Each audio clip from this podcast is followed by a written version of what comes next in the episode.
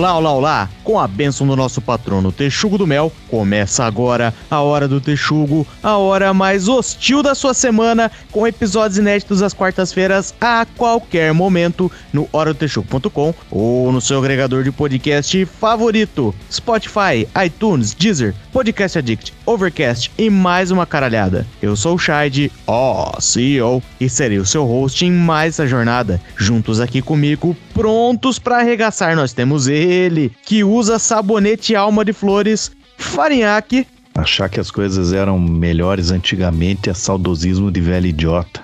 Ele, que frequenta bailes dançantes, Punk Williams. Que tempo bom, que não volta nunca mais. Nós temos também ele, que programa usando DOS, Tio Fabs. Relembrar o passado é coisa de gente cringe. E por último, sempre ele, claro, que perdeu a virgindade à moda antiga antes da missa, Guilherme Maciel. No tempo que Dom jogava no Andaraí, nossa vida era mais simples de viver. E hoje eu sei que no seu tempo era tudo melhor.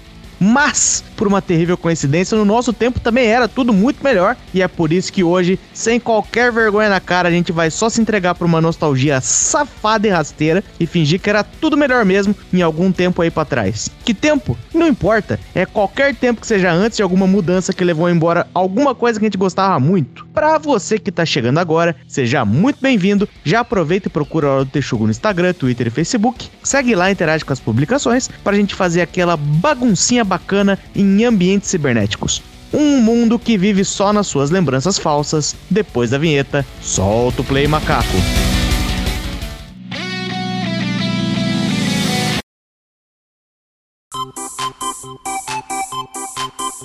Em pesar desses dias aí eu fui no. Eu fui no jogo do Coxa e CSA, fui lá passar uma raiva. Sabe que o Coxa é bom de fazer a torcida passar raiva, né? Eles esperam o estádio encher bastante para fazer todo mundo passar raiva junto. E daí tava conversando com um cara lá e os caras estavam falando do de como é que era o, ir no estádio antes, antes, né? Tipo lá, porra, vou falar aí uns 20 e tantos anos atrás, que era quando eu comecei aí, quando era criança, né? Porra, era uma maluquice, né? E não, não tô nem falando que era melhor, porque eu, eu já falei aqui que eu acho que esse negócio, esse saudosismo aí não serve pra nada, mas caralho, meu, era, era uma treta, porque pra começar que você ia mijar, você tinha que estar tá com uma, uma bota daquelas de açougueira, até a canela, né? Senão ia encher o pé de mijo. Acho que era impossível você ir num jogo de chinelo. Daí o cara ia com a namorada, a torcida inteira gritando sócio pro cara. E sem contar os copos de mijo que voavam de um lado pro outro lá. Mas isso aí no pinga mijo, né? Porque lá no meu estádio não tinha esse problema de mijo, não. Ah, Teu mas claro que não. é, Pera aí, claro que não tinha. Sabe por que, que não tinha? Porque era arquibancada de circo nessa época. É, até porque você percebeu bem o que tá sendo falado aqui. O Fariaco falou que é 20 anos atrás. 20 anos atrás o Atlético nem existia. Pergunta pra qualquer cara de outro estado há 20 anos atrás, fala: Atlético? Qual? O Mineiro? Qual é que é? Existia sim, porque fomos, o Atlético foi campeão brasileiro em 2001. É que faz uns 10 anos só.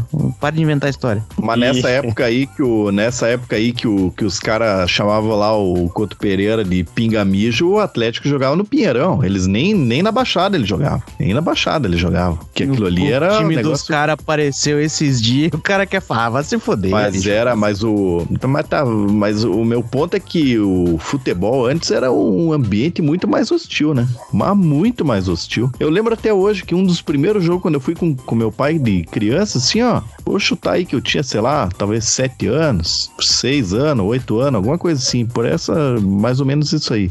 Meu, dois caras tramaram na porrada lá, um catou pelo cabelo do outro e deu naquele corrimão de ferro. Pô, os caras podiam ter se matado. Podia fumar no estádio. Ah, maravilha. Era maravilha. Fazer tudo no estádio, né? Nessa época aí, mais ou menos, ó, é alguma coisa entre uns 10 a 30 anos atrás, eu não sei. É, eu fui no estádio, eu, eu sou a senhora, né? Eu não fico na geral, não. Eu gosto de sentar ali bem confortável na reta ali, nos banquinhos, pá, assistir meu jogo sentadinho, tomando sorvete. E aí, tava nós lá e aí a gente fica puto com aquela galera que foi grudada na grade, né? Fala assim, pô, tô aqui sentado, um fela da puta fica grudado na grade aí, assistindo de pé, vai se fuder. E aí, beleza, né? Quando ia começar o jogo mesmo, pá, tava lá toda a galera assim, e tinha um gordo grudado na grade, assim, né? É gordo, né? Não precisava falar mais nada. Tava lá o gordo grudado assim, todo mundo, senta! E o gordo lá, fingindo que não era com ele. E os caras, senta, seu gordo! Vai se fuder, seu gordo!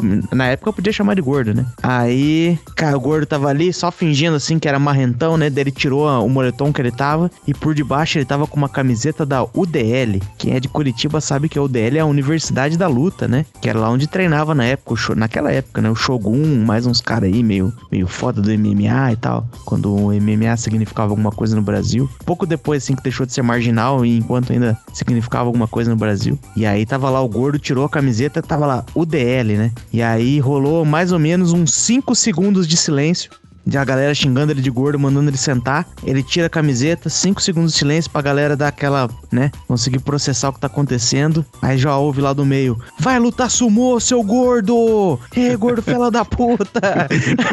Aí o gordo ficou bravo, né? Falou: Porra, meu lance, minha jogada da camiseta não funcionou. Daí ele virou pra torcida e falou assim: Ei, quem que vai vir me tirar daqui? Um piazão, mas não deu nem uns 5 segundos. Levantou na mão: Eu, eu vou tirar você daí. Aí desceu, aí ficou ali meio que tretando com o gordo, os dois desceram. Aí deu mais um tempo, volta o gordo com uma cara de cu, assim, um segurança segurando ele pelo braço, ele vem, chama a mina dele que tava por ali, e os dois vão embora. Não sei o que aconteceu, perdi uma bela briga aparentemente, mas enfim, o gordo se fudeu. Mas, de novo, né, na época eu podia chamar de gordo. Eu tava imaginando que o Shide ia ser o cara que ia puxar o couro do senta, né? Senta, senta. Porque daí quando começa o couro, o cara não consegue resistir, né? Porque daí é todo mundo inflamando ao mesmo tempo. É, mas o. Eu lembro, eu lembro também dessas, dessas vezes que eu fui no estádio, eu não sei porquê. Na verdade, não faz sentido nenhum, mas eu fui num, com meu pai, no Pinheirão, a gente foi ver um Paraná e Atlético. E nisso, eis que me aparece um carinha, porque a gente ficou perto da cadeira ali, que eu acho que o Pinheirão era diferente, né? A cadeira ficava tipo como se fosse no segundo, terceiro anel, não era? Já nem lembro mais. E daí apareceu um cara lá com, tipo, imagina um bonezinho do, do Atlético e uma camisetinha do Paraná sacudindo um em cada mão, assim, ó. Eu torço pelo bom futebol. O que, que a torcida fez? A torcida fez o que uma torcida sabe fazer, né? Encheu o cara de palavrão. Mas a ideia cara, é idiota, né? Se for só palavrão, o cara tá no lucro. Você não tomou um banho de mijo também? É que ele tava pra cima, né? Daí é difícil ah. acertar o cara. é, não pode jogar mijo pra cima, senão dá confusão.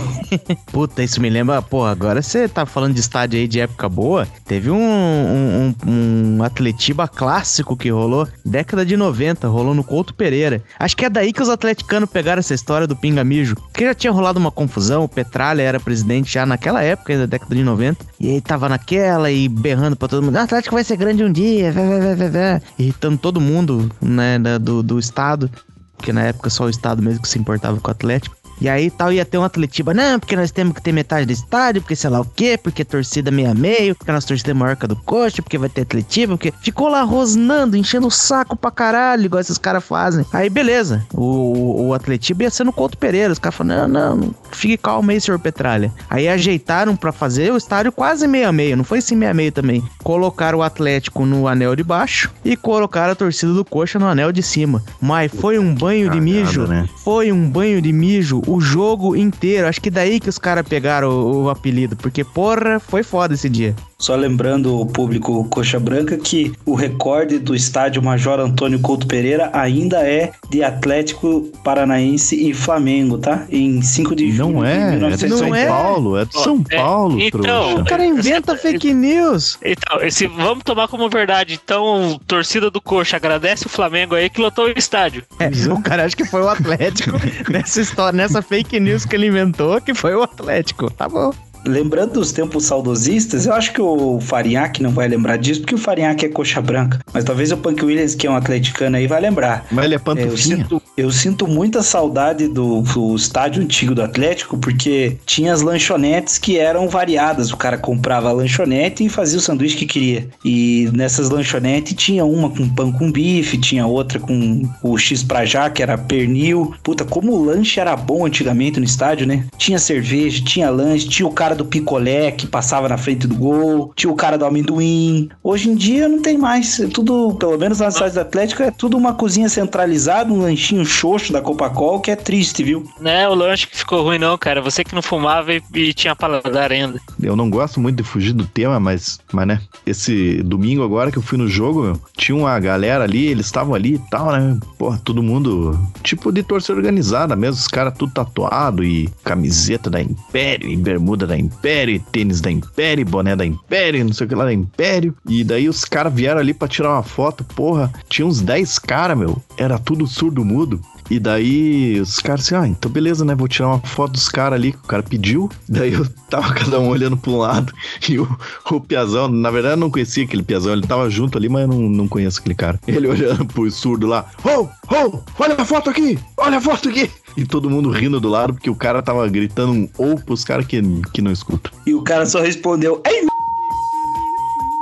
Pior que ele pediu a foto meio assim, meu.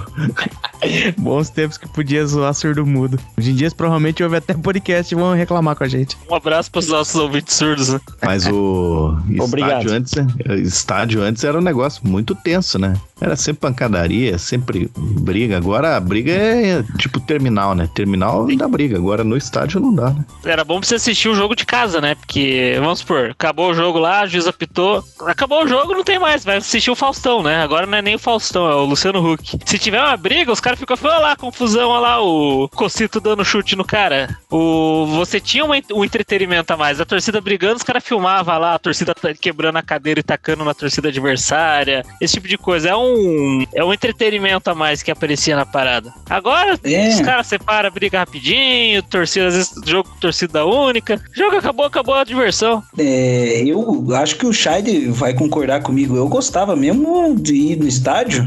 Teve um tempo que eu era adolescente, que eu na torcida organizada e tal, mas isso aí, isso aí não foi muito relevante na minha vida. Mas eu gostava mesmo quando era menorzinho, que eu ia com meu coroa, com meus irmãos, que a gente fazia lanche, daí depois comia uma pipoca, comia um amendoinzinho, daí comia um, um picolé. O velho gastava mais em lanche do que no, no estádio. Nem assistia o jogo direito, ficava só enchendo o bucho e, e boa.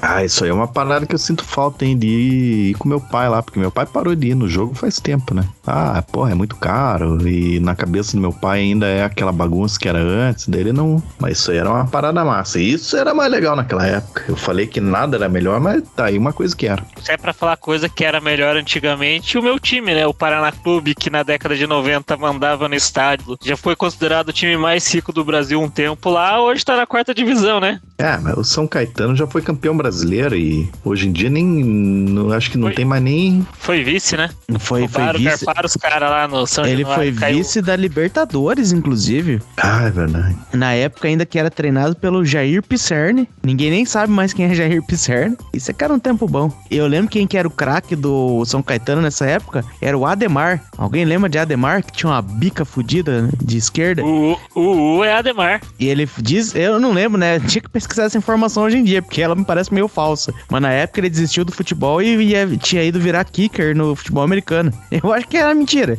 Mas... Caralho. É o, ele, o time do São Caetano dessa época era o Esquadrão Imortal. Foi o time que perdeu a final pro Atlético em 2001. Timaço do São Caetano. é, não era tão bom, né? Que perdeu do Atlético, mas... Mas é que o Atlético era uma máquina nessa época, né? E hoje ainda é, né? Aí tamo aí, né? É, os títulos não deixam eu mentir. Eu tenho que revisar esse título. Então, 2001 ganhou do São Caetano, é isso? Foi campeão brasileiro em cima do São Caetano, né? É isso? Foi isso. E, e agora, recente, foi, foi campeão da Sul-Americana. Quem que ele ganhou na Sul-Americana? Bragantino. Massa, massa. Beleza.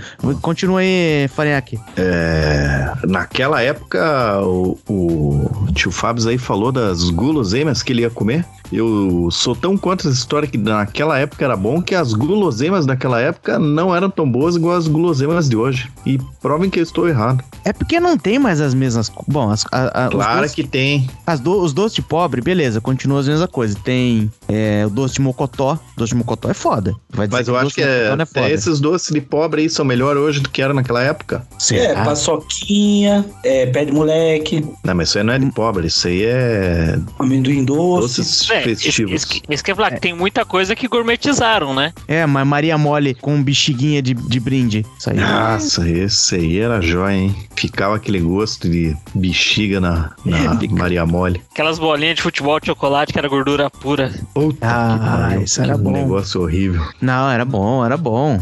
Era bom pela nostalgia, Marcelo. Só isso. Hoje em dia você vai comer esse troço, sabe pra caralho. Já comeu um dadinho recentemente pra você ver que bosta que é? Ah, se Obrigado falar por mal de concordar tadinho. comigo, tio Fábio. Quem tava discordando era o CEO, hein? Mas isso aí é que o tio Fábio falou é uma verdade, porque esses teus, já, inclusive já contei essa história aqui no podcast. Uma vez eu e um, dois camaradas meus, a gente, ah, sábado à tarde, piazada jovem, tipo estagiando, a gente não era criança, mas também já, já, já tinha barba na cara, né? Já, já, já, era burro já. E daí a gente foi na distribuidora de doce, do tipo, o cara, ô, o que, que você tá fazendo aí? Nada, ô, vamos jogar um videogame? Vamos, mas porra, antes vamos passar na distribuidora de doce. E um dos caras comprou uma caixa de guarda-chuvisco, que era o mesmo chocolate da bolinha, né? E o idiota comeu numa tarde inteira. Numa tarde só, ele comeu toda a caixinha de guarda-chuvisco. No dia seguinte, cagou até a alma, né, meu? Que é, aquilo lá é banha pura. O cara caga até o cu, né? Pois é, meu. É, foda. Quer ver, ó, por exemplo, um chocolate que tem hoje e tem naquela época é o Lolo.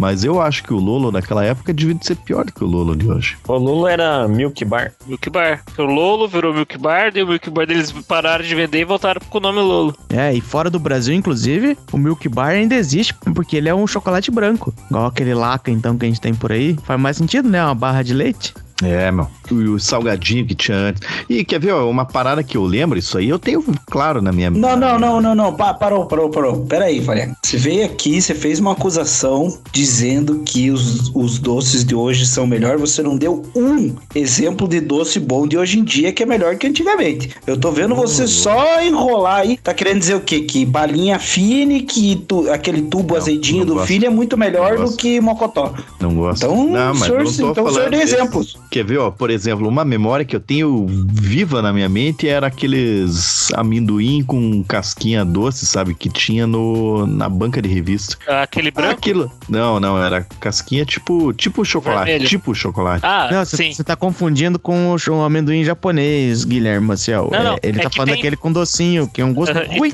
Não, é que tem um branco doce, que era muito bom. Aham, aham. Tá inventando, não, não, tá não. inventando. Não, não, não. Não era, porque eu lembro que aquela merda lá era murcha. E esses tempos aí eu comi um desses amendoim daqueles que a Dori faz lá, né? Só que é com cobertura de chocolate. Pô, bom pra caralho. Amendoim com chocolate. E de antes lá eu lembro que aquela merda era murcha e, e era ruim. Não tem, hoje as coisas são melhor, meu. Aposto que até o MMs naquela época tinha gosto de disquete. Não, mas pera aí, calma lá, porque MMs e disquete pelo menos se salvavam. Porque eu também fui na, na distribuidora de doce uma vez e falei assim: não, porra, vou comprar um saco de um quilo deste confeito colorido com gosto de chocolate, né? Aí eu olhei o MMs, era tipo, puta, uns 20 conto. Eu falei, puta, 20 conto não dá, né? Aí eu falei, não, vamos no disquete. Eu olhei o disquete, era 15 conto. Eu falei, 15 conto já é melhor que 20 conto.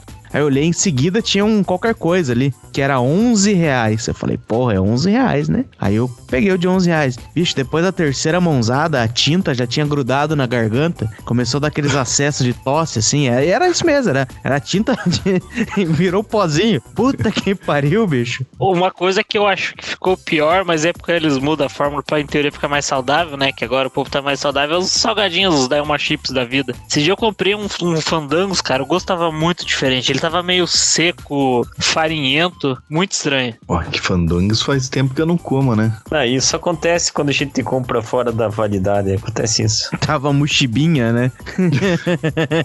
o, a, os refrigerantes que estão tirando, diminuindo o açúcar também, né? Pra ficar mais saudável. Um tempo eles fizeram isso com a Sprite, colocaram na embalagem. Agora com 50% menos açúcar, ficou uma bosta, uma bosta. Que os caras tiveram que voltar com o sabor original e escrever na embalagem. Fórmula original. Que O povo parou de comprar, cara. Ah, mas também é foda, né, meu? Na pegada dos refrigerantes, aí lembra que tinha Cherry Coke? Ah, maravilhoso, maravilhoso. Tinha uma música do Kiko sobre a Sherry Coke. Se a gente achar que, quem sabe, o macaco vai até colocar um trecho.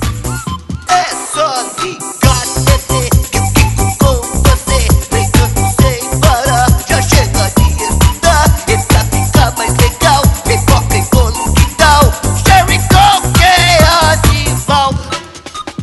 era muito bom Coke. E o, o- o Guilherme Maciel aí, com esse papinho dele, pode até ser acusado de ser reaça, de falar assim, é, começaram com essa onda saudável. É uma acusação que pode ser feita, mas eu vou eu vou defender o Guilherme Maciel aqui, porque uns tempos atrás aí, bem quando saiu o Yokitos, que era o, o salgadinho da, da, da Yoki, parecida pra concorrer com os Elma Chips. Eu, eu comprei uma vez, era tipo, você mordia aquilo lá, era um gosto artificial mesmo. Você falava assim, puta merda, isso aqui me tirou 10 anos de vida só na primeira mordiscada. Mas era muito mais gostoso. Então, realmente, o negócio ser artificial, ser cancerígeno, ser ali um negócio que entope tuas veias, que te dá uma cegueira instantânea, que faz você perder o paladar por 5 minutos. Puta, é muito mais gostoso. Isso aí não tem nem, nem o que discutir. Ah, vou ter que comer um Yokitos então pra ver se tá. Pra ver se ele continua ruim. Que Yokitos sempre foi ruim, né? Yokitos era aquele que o teu pai comprava um salgadinho pra você levar pro lanche e quando você via que era Yokitos, você, pô, Yokitos, mano. Uma parada que eu nunca entendi por que, que eles atualizaram, eu posso estar tá falando uma bosta gigantesca, mas é frutela. Frutela boa pra mim era aquela rosinha quadradinha macia. Essa nova que eles fizeram, um branco, Não é mais um, assim? um rosa, é horroroso. Um troço duro, um gosto de cu. Não é mais assim? Ah, mas se for um tá bom, né? Porra, ainda mais rosé. Direto do túnel do tempo.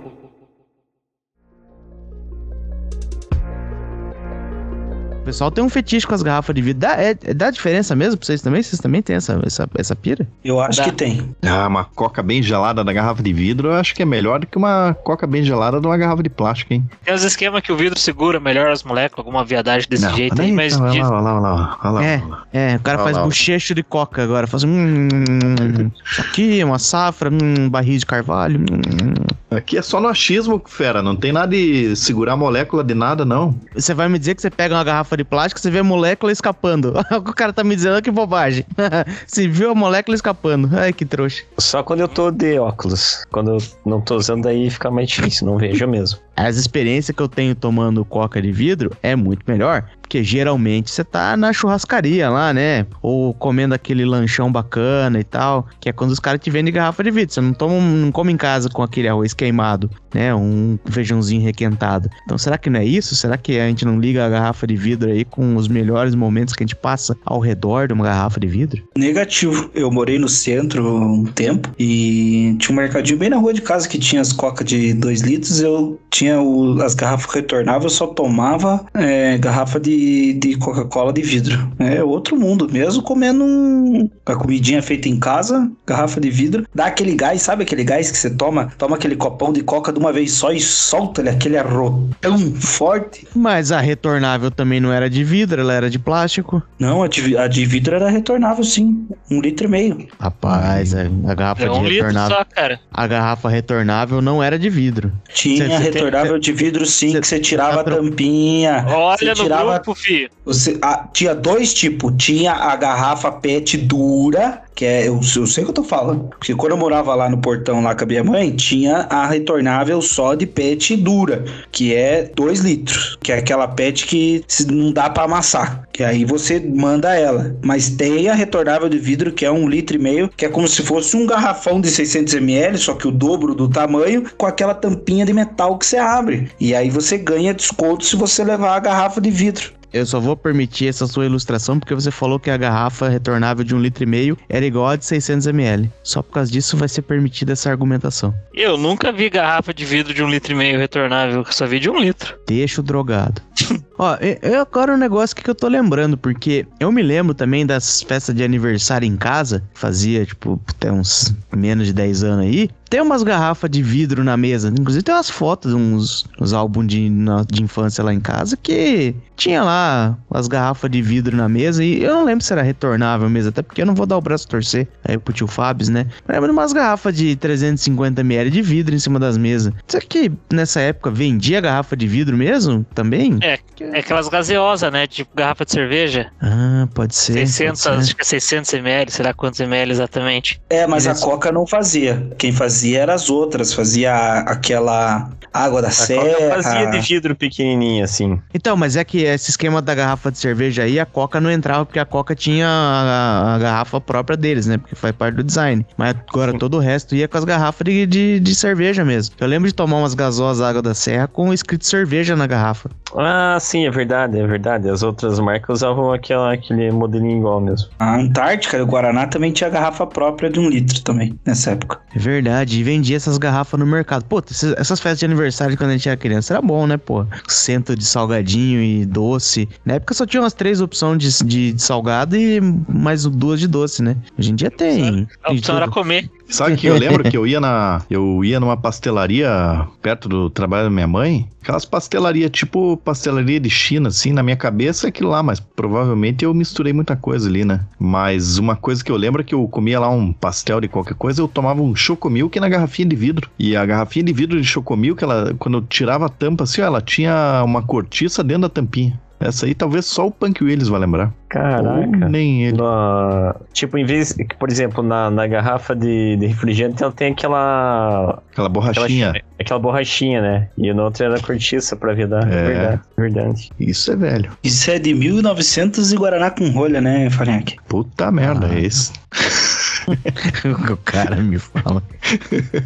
Bom, mas outra coisa que mudou bastante é, por exemplo, já que vocês estão falando em festinha e tal, e criançada, é tipo as brincadeiras de criança, né? Porque antigamente as brincadeiras eram tudo na rua, né? Era jogar futebol na, na rua na frente de casa, andar de bicicleta na rua na frente de casa, é, jogar bets, essas paradas como que é pega-pega e mãe se esconde, não sei como que chama em outros lugares. Isso Sim. é coisa que não existe mais, é só em Aí, ó. cidade bem menor que tem. Aí, ó, entramos no saudosismo xarope. Sabe por quê? Porque... Não, Não, pera aí, deixa, eu- deixa eu terminar meu raciocínio, você vai entender por que, que o teu saudosismo é, é xarope. É que daquele que xarope? fala, ah, porque eu era quando criança, a gente brincava de pega-pega e hoje as crianças não brincam mais. Brincam sim, porque esses dias aí veio o afilhado do meu irmão, veio aqui em casa e ele queria brincar de pega-pega e esconde-esconde. O problema é que eu tinha comido dois pratos de feijoada, daí não dá certo, né? sim, mas é que o que mudou bastante é que, tipo, não tem aquela juntamento na rua, assim, porque, sei lá, agora tá tudo mais perigoso e tal. A criançada nem fica mais sozinha na rua. Mas por- só é- mudou, não é- opa que William, só mudou o formato, porque as crianças hoje em dia, daí elas ou moram em prédio, ou moram em condomínio, e elas se juntam, é tipo quase igual, né? Só que é- não é na rua, mas é, não é na quase rua, igual. né? É verdade. O que eu acho que mudou muito foi a quantidade de criança também, né? Porque antigamente, lá na nossa geração, lá, os, os casais, tipo, 30 anos já tinha dois, três filhos, né? Hoje tá diminuindo muito o número de crianças, né? O povo tá tendo menos filhos. E. Ah, o advento do Citotec aí já viu, né? Daí diminui a... Ah, mas vai, mas vai melhorar. O pessoal na pandemia tá querendo meter filho a rolê. A taxa de natalidade tá crescendo pra cacete. Quero dados do IBGE. Como Dados do IBGE? Pega essa pera aí, pera aí que eu vou dar dados de... Não, mas não Pega teve esses censo dados esse aqui. ano. Quero ver, quero ver. Faz um censo Pega aí, esse dado aqui, pega esse dado aqui então, Chad do caralho. Eu, final do ano agora, eu não tinha nenhum sobrinho, eu vou ter três. Quer dado melhor que esse? Aí você me pegou. Aí. É, Presta- todas as guriazinhas que eu tentei dar match lá no Tinder agora estão grávidas. Você escapou, você tá fudido. Não, eu, eu, eu, te- eu, te- eu tentei, daí comecei a seguir lá no, no, no Instagram, ver se rolava um- um- uma conexão, mas só acompanhei a barriga delas crescendo mesmo. Porque eles man- até mandou pra gente no grupo. Tô bem não, galera. Elas voltaram com o marido. Mas esse esquema aí de criança era. Antigamente era melhor pra brincar, assim. Outra bem parecida nesse mesmo esquema aí. Antigamente era bem mais divertido andar de carro quando você era criança, né? Eu lembro que meu pai tinha uma Kombi, Kombi clássica, né, da década de 90, até aquela parte que o motor é atrás, que ela é um pouco mais alta. Eu ficava lá, tipo, no- sentado naquela Peraí, parte. peraí, peraí. Essa aí é a mesma Kombi que teu pai sequestrou um cara e levou no casamento?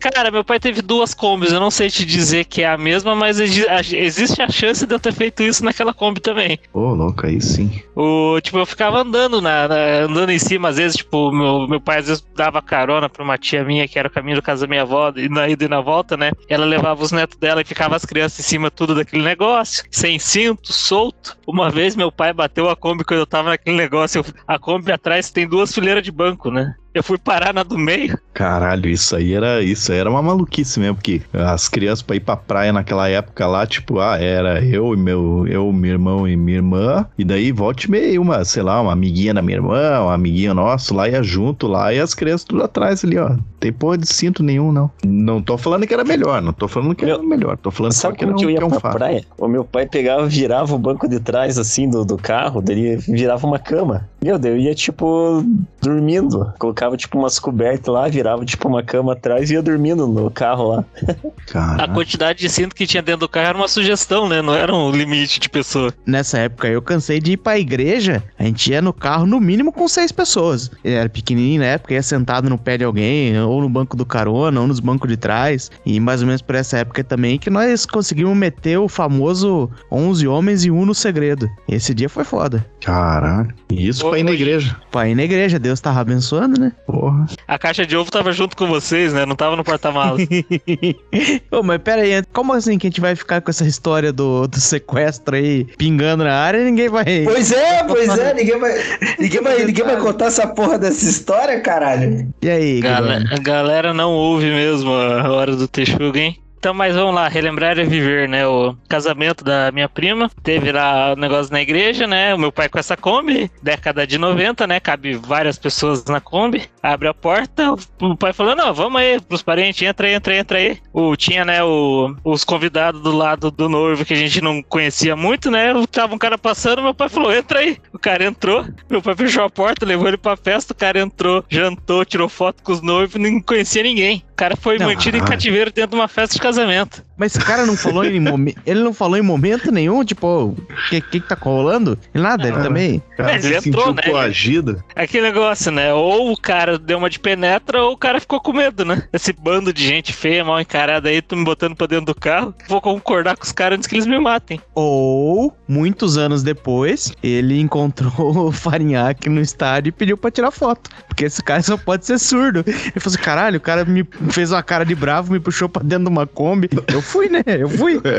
E chegou os noivos, tive que tirar foto. Tentei avisar eles que eu tava sendo sequestrado, eles acharam que eu tava comemorando. Acharam que eu tava mexendo a mão pra bater palma. Foi foda. É, então, comparando esse esquema da criançada aí hoje com hoje em dia, né? Eu tenho um sobrinho que vai fazer dois anos agora. Antes dele nascer, né? Minha irmã comprou aquelas. Não é cadeirinha, aquele tipo cestinho lá que a criança fica cheio das caralho a quatro de Um segurança. Moisés? É, é um é Moisés de, carro? é pra carro, específico pra carro, Ah. né? Que tem um esquema de sim de segurança que você coloca na cadeirinha, papapá. Depois, quando ele fica maior, já vem com a cadeirinha. Eu tenho meu carro também. Eu já comprei uma cadeirinha específica pra ele, pra não precisar ficar tirando de um carro pro outro. É uma viadagem. Vai colocar na cadeirinha, você checa umas três vezes se aquele negócio tá bem preso. Antes só deixar, vai, vai rolando aí. A criança vai rolando do lado pro outro no banco e é de boa. Não, essa sua nostalgia aí não faz nenhum sentido. O que mais me faz sentido aqui nessa história é saber que hoje em dia não se chama mais aquele cestinho de deixar a criança no canto, não se chama mais de Moisés, né? Porque as histórias bíblicas deixaram de ser uma referência pop. Isso sim é que é uma coisa pra se lamentar. Isso é triste, verdade. Mas que o de carro é bebê conforto, né? Acho que Esse- talvez aquele de Esse carro. nome. É porque o Moisés mesmo é aquele de colocar no rio e se livrar da criança, não é? É isso mesmo. É o aborto É o- bíblico. É o C- Citovac? Como é que é o nome que o Fareca falou? Citotec. Citotec. Cito- Citotec, chá de boldo, bica nas costas na escada, esses nomes aí. Técnica do cabide, técnica do cabide. Cabide de roupa, é isso que eu queria falar.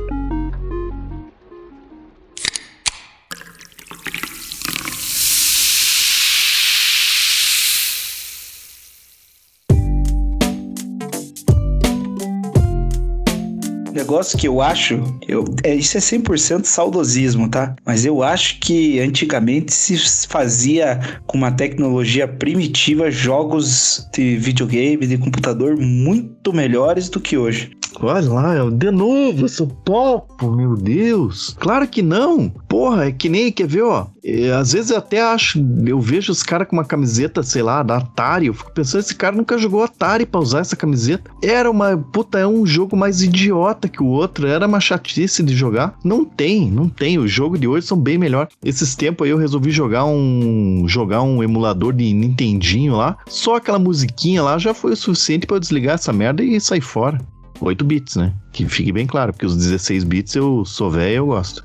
Tô falando da época do Super Nintendo, não tô falando do tempo Jurássico. Ah, é, é que eu esqueço que eu, eu sou muito mais velho que você, acho que uns 10 É, anos mais então. velho. Então, eu comecei no Super, Futebol Brasileiro 96. Cara, vamos ser sinceros, eu acho assim que eu não, Não é. jogo pra competir. Ah, o pessoal hoje, ah, vou jogar online e futebol, competitivo e não sei o quê. Cara, que competitivo, eu quero me divertir, foda-se se é online, se é offline, se é a puta que o pariu. Pô, veja esse, esse novo PES, esse novo FIFA aí, que lixo. Futebol brasileiro 96, mil a zero nessa bosta que fizeram aí. Ô, tio Fábio, eu entendo o que você tá falando, eu entendi o teu ponto, mas ainda assim não concordo, porque os jogos de hoje são muito mais foda, né, meu? Porra, é... Hoje eu comprei um jogo na, na Steam que tava em promoção, 60, 60 mangos, que se chama Automobilista, que é um simulador de corrida, né? Puta merda, bom pra caralho. E o jogo que tinha naquela época lá era um jogo muito diferente, né? Daí você falou aí de futebol. O problema é que o problema, do, por exemplo, do futebol de hoje é que, por exemplo, eu não sou um cara que gosta de jogar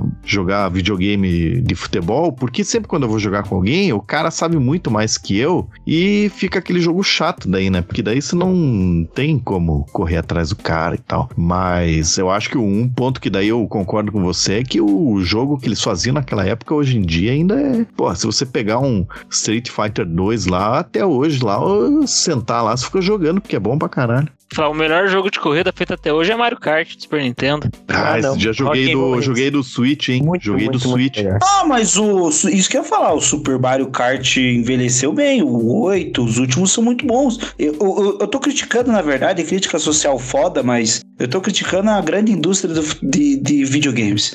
Cagaram no GTA, cagaram no FIFA, cagaram no PES. Eu acho que hoje, Como cagaram no 2020 pra frente, a gente tem vivido um momento triste. Que maluquice é essa que você falou? Que cagaram no GTA? Pô, GTA 1 é um tiro na cabeça de chato. Se jogava Não, primeiro tô que falando tinha. GTA. Ué, vamos, vamos, vamos botar na mesa. GTA Trilogy. Os três melhores GTA já feitos sempre. Os caras cagaram Quais na são? cabeça de quem gosta de videogame. Quais são os Não, três GTA Trilogy é o 3, né? O Vice, o Vice City e o San Andreas. Os caras fizeram um motor, gra... tentaram botar um motor gráfico novo, entregaram o troço porco. O troço não tem nenhum site de review que tenha mais de 1.0 de nota. Um lixo. Cagaram no jogo. É que ele tá. É que, isso, é. é que, é que aí, Farinha, que esse é o problema. Ele tá drogado, ele tá dando informação pela metade. Porque ressaiu agora um remaster dos GTA e os caras cobraram uma grana preta na, já na pré-venda e a turma comprou. Que os caras falam, ah, remasterizamos aí o GTA, o, o Vice City, o San Andreas e, e o último aí também, né? O 3. O- é isso. O é, 3 bom, do San Andreas Vice City. então, é, assim, ah, fizemos um remaster aí, tamo lançando e pá, e ficou umas paradas feias. Depois joga no Google aí, tem umas imagens feias, mas é que a informação veio pela metade, aí de fato. Mas aí o cara pega o GTA e fala, não, agora fuderam com tudo os jogos depois de 2020. Vocês ouviram ele falando isso aqui agora. Depois de 2020, fuderam com os jogos. Aí é, é complicado. Não, mas eu acho o GTA V uma bosta, desculpa, mas eu, pra mim o último GTA que prestou foi o 4. O 5 é um lixo. O 5 que saiu em 2015, né? 2013. Não, o 5... Não, não. É, é, por aí, é isso aí mesmo. É isso aí mesmo. Eles- Toma essas. Tomou um sabão de história do videogame de um drogado. Não, 2000, o GTA V não. Ele saiu no 2013, PS3. rapaz. GTA V release date. Se- então é 2014. no máximo. Caralho, é isso mesmo. 13. 2013, 17 de setembro de Boa. 2013. Boa, tio Fábio, por isso que eu sempre me oponho quando eles se reúnem na surdina querendo te tirar do podcast. Isso aí. Na, na Netflix tem um, um documentário sobre o- a história do videogame lá. Não assisti, Porra. mas tem.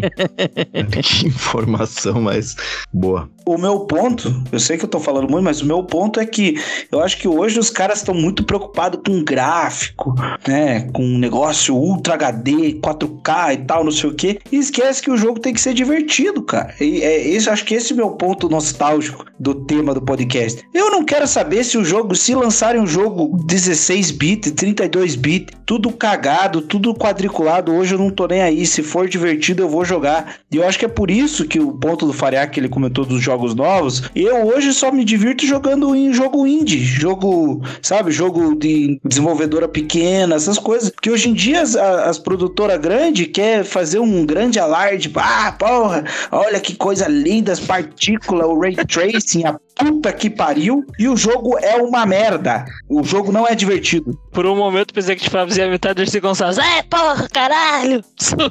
Ah, você imita bem. sou- É, bom, enfim, né? É, essa aqui é a minha grande discussão com o GG. Eu sempre discuto com ele porque eu sou um, um ex-jogador de Tibia, que é um dos primeiros jogo de, de, de roleplayer game online, com bastante gente jogando junto, né? MMORPG. É isso aí. Tipo, o gráfico dele é bem, bem simples, assim. Até a limitação de, de pixel que eles usam nos, nos desenhos também é limitada, assim. Então é tudo meio mais ou menos, né? Então é um jogo que, que você joga mais pelo que você tá fazendo lá no jogo do que pelo que você tá vendo. Você tem que, tipo, entrar na, na, na pegada, assim. Quando aparece um, tipo, um dragão lá na, na imagem, lá tudo torto, troncho, na tua cabeça ele tem que ser, tipo, um mega hiper dra- dragão, tá ligado? E é, o GG não, o GG ele já tem essa parada, assim. Se ele vê o gráfico tosquinho lá, pra ele não tem graça, tá ligado? E daí ele prefere outro jogo que tem o gráfico super legal, etc e tal. É que o GG, você tem que entender que ele é o de ouro preto da parada, que ele é um cara que já tá velho, mas ele continua lá passando vergonha, tocando Ocarina no, no Facebook. Se ele tivesse 15 anos, ia ser massa aquilo lá, mas ele tem uma cabeça de 15 anos, né? Então, pra ele o jogo é, ah, é o Shadow não sei quanto, o Pixel Shader, o Ray Light, é isso aí que o cara tá ligado, né? Ele não se tocou ainda que ele é velho e devia de, igual é. o tio Fábio falou, se divertir com o jogo. Mas o jogo é. Porra, tem muita coisa pra fazer. Inclusive, não fazer nada. É... Tem gente que entra lá só pra ficar lá e não fazer nada no jogo. Não, mas daí é meio mongo, né? Daí é meio mongo, né? Pera aí. Ah, sei lá, cara. Não, não sei explicar. O Mas é isso. Guilherme Maciel tem cara de quem é o saudosista do Atari. Aqueles caras que usam camisetinha de Atari, fundo de tela do Atari. E na verdade era tudo um jogo de bosta, né? É, eu, eu, o Atari, pessoalmente, eu não cheguei a jogar. Porque por Ah, então você é um de- saudosista que criou uma saudade na cabeça. Eu sou um saudosista do mesmo tempo que o Nintendinho tinha uma versão genérica, né? Eu tinha um da versão genérica. Eu era um saudosista daquele. Tinha um jogo muito bom naquele tempo lá. E daí o Super City Nintendo 3. também, depois. É. O Adventures Island, o. Tinha um jogo de tanque que eu não lembro o nome, que você tinha que ficar tirando nos tanques dos Puta, outros. eu sei qual é que fica um em cima, outro embaixo da tela. Aham. Puta, aí você me pegou porque esse jogo é bom mesmo e eu tava falando mal. Aí, ó. É... Tinha um jogo de boxe também, que era tipo. Se bem, se bem que eu acho que eu tô achando que eu tô falando de jogo de Atari. e Eu, eu posso estar confundindo. Que é tipo, basicamente, tipo, é duas mãos, é um- duas bolas é nas de pontas Atari. é tipo um nariz. É, acho que é de Atari Esse é mesmo. do Atari, do Atari. Mas é tipo, é- era saudosismo do nível de comprar no. No caso, comprei do, do Super Nintendo, né? No- nos AliExpress da vida, uns controles do formato Super Nintendo USB pra instalar emulador e jogar com controle. Joguei 10, 15 minutos e nunca mais mexi no negócio. Mas o saudosismo tá lá. Ah, mas do saudosismo de boxe, eu lembro do George Foreman Kyo Boxing do Super Nintendo. Bom pra caralho. Putz, esse eu adorava, era legal esse. Ah, do Super Nintendo que eu acho o único que eu lembro que era bom era o Punch Out, que depois no Wii ficou melhor ainda, mas. E tinha um Não, Mega Man também que era muito bom. Cara, no Super Nintendo tinha os de basquete, que era que eu, nossa, eu jogava um monte, daí tinha altas, NBA Jam. altos códigos escondidos pra você jogar com os jogadores especial e tal. Eu acho que no Super Nintendo tinha um dos Looney Tunes, cara, de basquete, que eles jogavam Sim. Street, muito bom. Tinha os de basquete propriamente dito e tinha aquele jogo maravilhoso de plataforma que era o do Michael Jordan. Se alguém chegou a jogar isso aqui, Caralho, não. que ele, ele andava assim, igual o Mario, assim, né, de plataforma igual o Mario. Ele ia andando e ia coletando os negócios, tinha umas bolas de fogo, umas bolas de gelo, era mó da hora. Pode ser que não seja o Michael Jordan, pode ser que não seja. Na época eu só tinha referência de um jogador de basquete. E não era o Rolando, o brasileiro da NBA. Caralho. Que eu lembro de, de jogo que, quando era criança, pá, era aquele negócio que era um personagem famoso lá, era o, o jogo do Moonwalk, né? Do Mega Drive. Mas era ruimzão esse jogo aí. Putz, esse nunca joguei, eu lembro que tinha na máquina de fliperama lá no, no lugar que, que Cara, eu eu, passava, dei uma, tinha esse jogo na, na máquina de fliperama. eu dei uma de tio Fábio aqui, pesquisei no Google os joguinhos do Nintendinho. Tinha o Ninja, Ninja Gaiden. Esse jogo era muito bom, cara. Putz, eu lembro desse nome, mas não lembro do jogo. Era um ninja, o ninja roxo que ele ficava pulando, daí você não conseguia passar da primeira fase porque você era ruim. Não sei se todo Cara- mundo jogava do mesmo jeito que eu. Meu, o jogo mais foda era um do Alien, velho. Porra, o jogo do cacete. Você passava a primeira fase lá se fodendo tudo. Meu, da segunda fase já era, velho. Não tinha como passar. Ficava perdido, não sabia nem o que tinha que fazer. Que eu acho que também a nostalgia influencia muito, né? Na qualidade do jogo. Por exemplo, um jogo que eu fui jogar esses dias, puta, achei chato pra caralho e eu gostava muito no Nintendinho, no Super Nintendo. Side Pocket, aquele de sinuca. Puta, eu pirava nesse jogo, mas era o que tinha pra jogar na época. E eu vejo que hoje é uma merda porque era o que tinha pra jogar. É, é, tem isso aí também. Isso aí influencia muita gente. Que, ah, que naquela época era bom, tinha o jogo, não sei o quê. E daí, quando você vai ver, era uma merda. É que tem muito jogo também que, tipo, um pouco da dificuldade do jogo era a limitação técnica ali, às vezes um controle, né? Tipo, o tempo de resposta ali do negócio não era tão bom. Você, às vezes, com um controle melhor, mas com uma resposta melhor dos negócios, você consegue jogar melhor o jogo, né? Tipo, em teoria, a jogabilidade do jogo que não era tão boa na época, né? Ah, mas é que os caras também não tinham o que fazer, né, meu? Porra, é igual o tio Fábio falou de um jogo de sinuca. Puta, pra época o negócio era muito limitado. Como é que ele vai fazer? Tipo, não tem como é que os caras faziam um jogo bom com isso aí. Com a tecnologia que eles tinham na época, né? Aí é foda. Ah, lembrei o nome do jogo lá, era NBA Jam, que tinha no Super Nintendo. É, que esse jogo era legal na época. Se for jogar agora, talvez eu ache uma porcaria, mas era O legal. mesmo, jogar o mesmo nome que o, que o Farinhaque repetiu sete vezes? Não é Uhum. possível. E literalmente dois segundos Pois depois é. que ele Mas ele falou não que era dos do Tiny jogo. Toons, não era? Caralho. Pô, pera aí, meu. Pera aí que a vaga de drogado já foi ocupada. Putz. Já foi ocupada.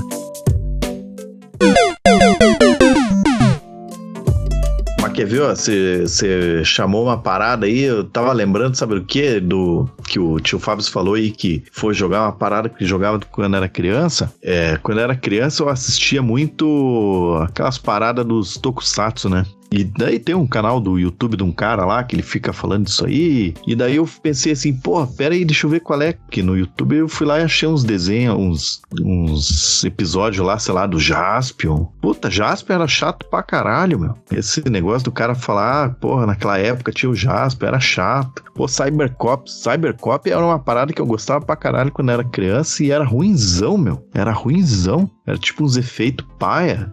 Quer ver outro cara, o Jiraya? O Jiraya, puta, que negócio mais bobo aquilo lá, meu. Tá certo que eu era criança na época, hoje eu tô velho, mas. Mas. Esse dia eu assisti desenho do Laboratório Dexter e acho, continuei achando bom. É, esse, esse negócio de, de reassistir coisa das antigas aí, realmente, cara. Tinha um negócio que eu assisti quando era bem novinho, assisti com meu pai, que era Stargate. Se alguém aqui gostar muito de Stargate, eu já vou. Ah, vou pedir desculpa é o caralho, vai se fuder. Mas eu fui assistir de Ele novo depois. burro. É, porra, é que a premissa, quando eu era pequeno, era muito foda. Eu falei, caralho, os caras fazem um portal pra viajar, fazer uma viagem interplanetária, mas na verdade eles viajam pro passado e tem uns negócios de uns deus que na verdade são os deuses do Egito. Eu falava, caralho, essa parada é muito foda porque linka lá com o Egito, porque óbvio que o Egito lá foi coisa de ET. E caralho, minha mente explodia. Porra, você não precisa ter nem Ah, é 15 verdade. anos pra reassistir aquele negócio e falar, puta maçaroca mais ridícula que me inventaram aí, né? É, Mas na época eu achava muito bosta. foda. Eu achava muito foda, foda, foda. É, essas paradas aí, assistir de novo não dá certo, né, meu? Quando Eu você era criança. Spawn. Não, mas Spawn é bom, eu acho. Eu acho. Ah, é, é que tipo, na época lançou, você, todo mundo, caralho, puto efeito, que louco, velho. Aquela parada da capa e não sei o que lá. Aí você vai assistir de novo, cara, você fala, meu Deus, que lixo de efeito, velho. Parece um negócio aqui feito no pente. Não, não, mas pera aí que eu ia falar de um filme que, não sei se quando vocês eram criança, vocês assistiram também Waterworld, O Segredo das Águas. Ah, esse eu e acho legal acharam até hoje. foda pra... ca- Não, puta, é uma bosta o filme, meu. É triste. Ah, eu- acho massa, Ele é- eu acho massa. Ele é Não. claramente um filme que eles quiseram pegar o embalo do Mad Max, só que era o Mad Max das águas. Esse negócio virou até um case, assim, tipo, beleza, né? Porque eles podem ter gostado. Mas porque a pira foi realmente essa. O cara basicamente falou assim: encomendou um Mad Max da água. E aí deu tanta merda na produção, porque é um negócio caro, falam que gravar coisa com água e com muita água e tal. E foi dando merda, merda, e acidente, e, e imprevisto, e dinheiro que acabava, e os atores que brigavam. Foi merda atrás de merda. Então é um, é, é um filme que não, não tem como ter virado uma coisa boa. Mas na época eu realmente eu lembro de assistir e gostar, porque, pô, uma pira, né? Pois é, meu. E é diferente, por exemplo, de Mad Max, né? Que Mad Max, você assistir hoje, é bom. Acho que é bom, né? É Alguém bom. assistiu Mad Max recentemente aí? Os velhos? Eu assisti, eu acho. Mas é que Mad Max acho, acho que tem duas versões, né? Tem a antiga e tem a nova, né? Sim, Por isso que ele perguntou falando. se assistiu os velhos, né? É. É. Alguém o aí novo que é eu velho. gosto. O velho, velho eu nunca assisti. Alguém aí que é velho assistiu o filme de três anos atrás? Alguém? Alguém que é velho? Alguém? Porra. Mad Max aí nunca me apeteceu, não assisti nem os velhos nem os novos. Porque esses negócios de filme aí, em geral, ele já, já evoca muito dessas nostalgias que não faz sentido, né? Se for ver por aí, tem galera. Ó, eu, eu cheguei no. Eu já ouvi, se você. Enfim, eu já ouvi essa, essa boboseira por aí. Tem gente que tem nostalgia de ir na locadora alugar filme. Ah, não, naquele tempo que era bom, não é igual hoje nos streaming aí. Vá tomar no meio do cu. Cês- É. é- era muito embaçado. Você ia na locadora, você ia, tipo, você tinha uma brilhante ideia de ir na sexta-feira à noite, que é o que todo mundo decidiu fazer. Sexta-feira à noite era o pior dia, porque beleza, né? Teu pai trabalhava durante a semana, era, ele não ia assistir filme só mesmo no final de semana, pá. Ia lá. Chegava lá, você tinha que ver o que tinha. Falava assim, porra, saiu o Titanic, quero muito ver Titanic. Você chegava lá, fala- o cara falava assim, meu amigo, você quer assistir o filme que todo mundo quer assistir. Tenho duas cópias aqui na minha locadora, porque é caro comprar um filme. E a hora que o cara devolver aí, você talvez dê alguma chance, mas já reservei pro meu brother ali. Era embaçado você conseguir pegar o filme que você queria. Você ficava uma meia hora lá dentro da locadora pra ver algum filme que você queria ver e que tava disponível. As duas coisas tinham que acontecer. Pera aí, eu não sei se com você acontecia isso também, mas o filme tinha que ser dublado. É, não, lá em casa era sempre, lá em casa era sempre legendado, porque meu pai não tinha muita paciência com a gente, não. Ele falava, você vai aprender a ler. Mas é, era foda. Porra, Aí sim, hein? Pra aqui era só dublado. O nunca- pai do Scheid era cult, né, meu? É, ele gostava de filme legendado mesmo, ele sempre gostou. Eu acho que as locadoras que perto de casa nem, nem filme legendado tinha. Parando pra pensar aqui agora. É, Guilherme, cada, cada locadora sabe a- a- o nível educacional do público que Claro, tem, né? O cara abriu uma locadora no sítio cercado, vai pegar filme francês pra passar? É. Ah, eu, eu tive o privilégio, né? Quando eu, era, quando eu era criança, eu pegava filme ou na locadora perto de casa, que não era tão boa, mas os, esses filmes top, esses requisitados, eu ia lá na Blockbuster. E os caras na Blockbuster tinham os filmes fodidos. E aí o meu pai tinha uma condição financeira boa, ele tinha o clube lá, que ele pagava por mês lá. E daí ele tinha a preferência, né, pra alugar esses títulos mais top. Aí ele metia lá, chegava na sexta-feira pra devolver só no domingo e conseguia pegar o Jurassic Park lá na época e tal. É, e tio Fábio, aí que a gente percebe o outro lado do privilégio, né? Porque é o seguinte, o meu pai, entre os anos de 96 e 2001, ele trabalhou na Blockbuster. Então a gente viveu uma vida, na verdade, muito boa ali com o filme. E eu posso te garantir uma coisa: esse cartão especial de clube de privilégios que o seu pai tinha não existe, tá? Ele dava algum outro migué. É porque a vantagem, aí eu vou só dizer qual era a vantagem da Blockbuster, quando tinha um, um- um- lançamento, e a Blockbuster é muito foda. Porque, tipo, aí beleza, vai sair lá o, o- o Titanic. Eles compravam mais de 70 cópias do negócio. Era tipo um nível absurdo, assim. Realmente é, compravam mais cópia do que faz sentido, assim. Fazer um paredão. Aí você chegava lá, tipo, você podia garantir que quando o filme se lançava na semana que saiu na locadora, dificilmente não vai conseguir a tua cópia. Ainda assim, acabava ficando sem, mas, tipo, tem cópia pra caralho. Aí depois que passava as semanas e tal, e o filme tinha procura menor, aí eles vendiam pras outras locadorinhas, vendiam num preço legal, e as outras locadoras acabavam tendo mais cópia de um filme que provavelmente ia ser mais alugado, né? E não só isso, eles vendiam lá também, porque meu pai era um comprador de filmes. Ele comprava inclusive da Blockbuster. É, eles vendiam bastante. A única coisa que a Blockbuster falava que não fazia era não tinha filme pornô. Mas você entrava na loja, era um, era um parque de diversão, cara. Era enorme, uma locadora enorme. Tinha filme de tudo quanto é jeito, várias cópias até de um filme antigo. Puta, era, era muito foda. Nessa época a gente assistiu tudo que a gente queria assistir, jogava videogame pra caralho. E aí sim tinha alguma vantagem, porque o meu pai adorava jogar International Superstar Soccer. Pingava o jogo na loja lá, ele alugava pra ele. Durante a semana o jogo ficava só com nós. E aí no final de semana ele até dava uma colher de chá pros clientes e deixava os caras alugar e pagar dinheiro também. Mas era a única vantagem que eu, que eu lembro que era relacionada a Blockbuster aí, tio Fábio. Não, não, não. Tinha vantagem de você devolver através do, do buraquinho lá. Sim, você deixava numa boca de lobo lá do lado de fora. É, que era tipo até às 11 horas, até meia-noite, sei lá. Acho que foi aí que tio Fábio teve a oportunidade de, pela primeira vez na vida, conhecer uma coisa chamada propina, né? é verdade. Mas Blockbuster foi um momento muito Acho bom na o- nossa vida. Acho que o clube de vantagens era um cara tipo o pai do Scheid que recebia um por fora, porque o meu pai não podia ficar sem ver o filme com as crianças no final de semana. Aí, ó, não deixa de ser um puta de um pai, né? Isso é verdade. Pra você ver como o Brasil já. Tem gente que tem nostalgia dessa porra ainda. Que na época, essa época da Blockbuster aí, os caras se gabavam que a Blockbuster era o único lugar que vendia Häagen-Dazs. Porra. E já era caro na época, né? Pô, o padrão eu não lembro quanto que era, mas já, tipo, sei lá, talvez fosse uns, uns 5 conto quando o picolé era 10 centavos. Mas, porra, hoje em dia a Häagen-Dazs você compra no mercado, né? Puta, vida, vou te né? falar que esse pá que eu nunca comi um Häagen-Dazs. Mas não tem mais Wilshire aqui no Brasil. O Häagen-Dazs, dos mercados que eu vou, tiraram todas as geladeiras. Acho que o dólar deu uma... Não, tem sim, fudida. tem sim, tem sim. Eu nem sei o que é um Häagen-Dazs, pra você ter ideia. Então, é um sorvete tome, de Playboy. então tome muito cuidado quando te mandarem chupar um Häagen-Dazs. Perigoso. Tem que pesquisar antes. Ou vai na fé, né? Se você gostar, vai que você Ah. descobre. Já que você voltou aí no mundo da alimentação, uma parada que é um saudosismo que vale a pena é do palitinho premiado. Que Boa. tinha do sorvete. Do sorvete. Se terminava o sorvete, você olhava no palitinho ali, tava escrito lá, vale mais um sorvete. Eu esses dias achei um palito, eu fui na praia. Na- nesses tempos não, não é muito recente. Eu fui na praia e aí acho que a Que Bom tava de volta com esse negócio aí dos palitos. É, acho que algumas empresas estão fazendo de volta o bagulho.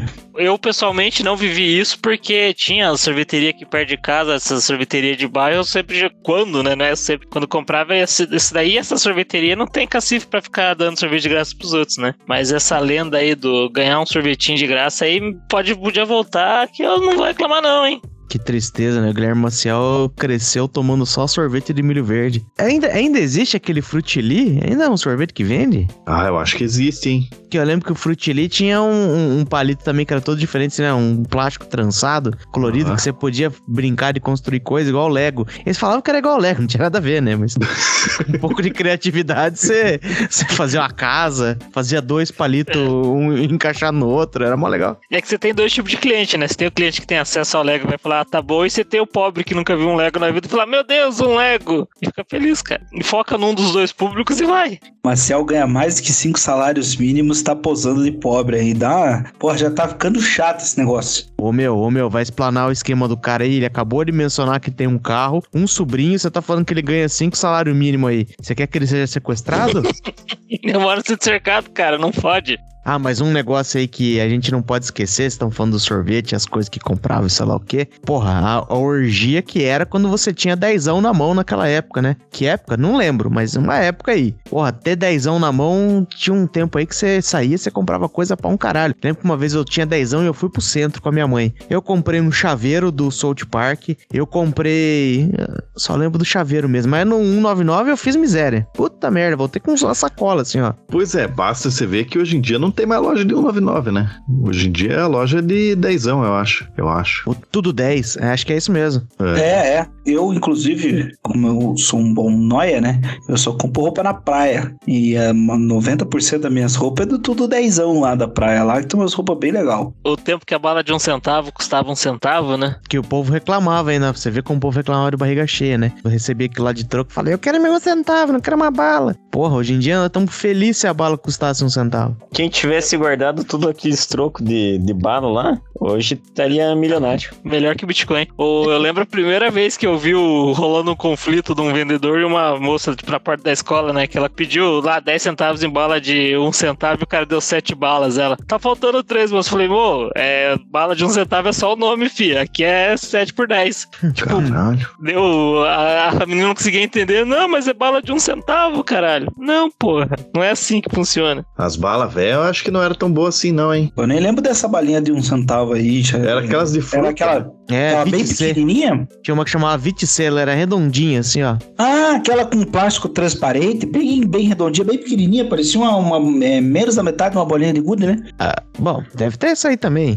Eu não duvido nada. Eu lembrei de mais uma coisa que eu comprei nesse dia aí que eu saí com dezão, hein? Comprei uma cartela que vinha vários personagens de plástico do Dragon Ball. Aí tinha um Goku vestido de verde, né? Na época eu falei assim: não, esse é o Goku, é o pai do Goku. Eu falei, ah, beleza, é o pai do Goku. Tinha um Kuririn com cabelo. Na época o Kuririn não tinha cabelo. Tinha umas paradas assim, mas era um baita de, um- de uma cartela de bonequinhos do Dragon Ball. Não era Dragon Ball, né? Era o Lizard Sphere. Era coisa parecida. Se tinha o Dragon Ball, o Batman e o Homem-Aranha no mesmo. Se tem uma coisa que tá muito melhor agora, é os brinquedos de criança. Às vezes vê uns brinquedos e fala, puta merda, se eu tivesse um desse quando eu tinha uns 10 anos, meu Deus do céu. Ah, isso Nossa. é verdade. Isso é verdade, porque esses tempos aí, não faz tão pouco tempo assim, porque, né? Mas um tempo atrás aí eu tava passando lá por uma loja, devia de ser uma loja de brinquedos, sei lá, eu fui dar uma olhada lá. Porra, os comandos em ação, que hoje em dia nem se chamam mais comandos em ação, que é os G.I. Joe, né? Porra, eles estão puta massa, meu. E Só que na minha época eu já achava legal pra caralho. Mas, porra, eu ia fazer um comentário aqui do negócio e eu tô confuso, porque eu, eu nasci em 94, então eu nasci junto com o Plano Real. Então tudo que vocês estão falando aí, pra mim faz sentido, porque quando eu era criança, o real valia bastante, né? Tipo, apesar de, dos salários, né, não sei lá, aquelas coisas, salário mínimo era uma bosta, mas é, você ia lá com 10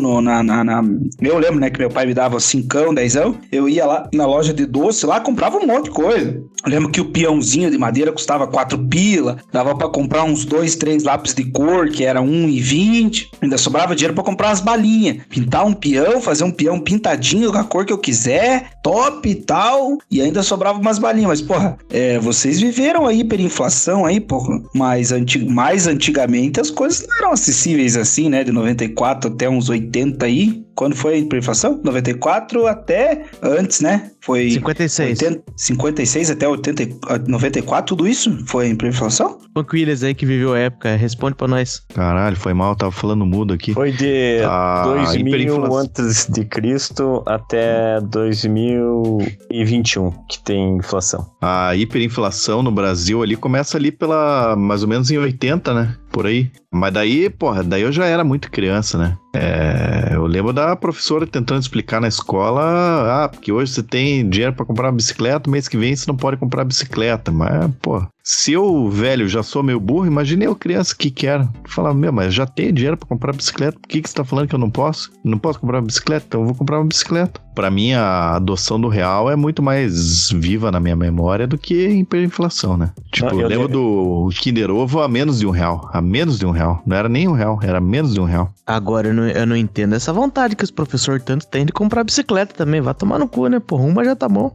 O- Eu lembro desse tempo que, por exemplo, dava de tempos em tempos, aí ah, os meus pais iam na, no Carrefour. Pegava, saiu aqui de Campo Largo, iam lá pra Curitiba, aí faziam uma puta compra, assim, tipo, os- dois carrinhos de compra inteiro, assim, entupido, entupido, vinha, o carro vinha Aham, abarrotado. Aham, aham. Eu Que era compra do mês, né? Compra do mês. Compra do, do que podia, mais um mês até, porque quanto mais demorasse pra precisar ir lá de novo, Mas eu acho que aqui em casa, aqui eles continuaram com o hábito aí até um pouquinho depois do plano real, né? Não era nem causa de hiperinflação nem nada. Tinha virado um hábito mesmo. Pois é, de, de tanto tempo sempre fazendo isso. E eu adorava ir no, no, no mercado lá junto com eles. E ficava pedunchando as coisas lá de, de doce. Ah, comprei esse, comprei esse. Boa. Que era mais fácil você comprar uma vez por mês, porque o preço não mudava, né? Você pegava uma promoção boa tal, comprava tudo que tinha que comprar e deixava guardado. Exato, porque, por exemplo, você comprava um negócio ali que você ia pagar um real. Você comprou cinco, beleza. Daí depois você fica um mês e meio sem comprar. Se você comprasse dois agora, depois dois dali duas semanas, quando você ia lá na segunda semana, você já não ia pagar mais um real. Você ia, ia estar, sei lá, um e vinte e cinco. E não mas mudou de, pouco nenhuma, em né? pouco várias coisas. Aí dava um monte, assim, na- no, no saldo final, né? E- Mas eu quero saber onde é que você vai encaixar isso aí no tema do podcast. Você vai falar que naquela época que era bom, hiperinflação que era bom. É isso. Não, vocês que desviaram o assunto, me perguntaram de, de inflação. Aí eu contei a história. Não, eu não tô com saudade da hiperinflação. Eu tava, fui eu que puxei o assunto. Eu tava comentando que eu sinto falta do plano real no começo, lá pelos anos áureos de 94, que foi o que a gente tava conversando, porque na época o dólar para o real valia um para um, né? Puta, isso é, uma coisa fantástica. verdade. Putz. O cara tinha bzz, 10 dias de vida e tá com saudade do plano real. Ah, beleza. É aquele saudosismo que o cara cria na cabeça, né? É, é, é as viúvas da ditadura. Fala, Não, naquele tempo que era bom. O cara nasceu na década de 80. Ele pegou É, o fim é da que- ditadura e falou, não, era muito bom. Punk Williams tá. Daqui a pouco ele vai estar falando que bom mesmo era na época do Getúlio Vargas. Óleo, picolé, morango, abacaxi, chocolate.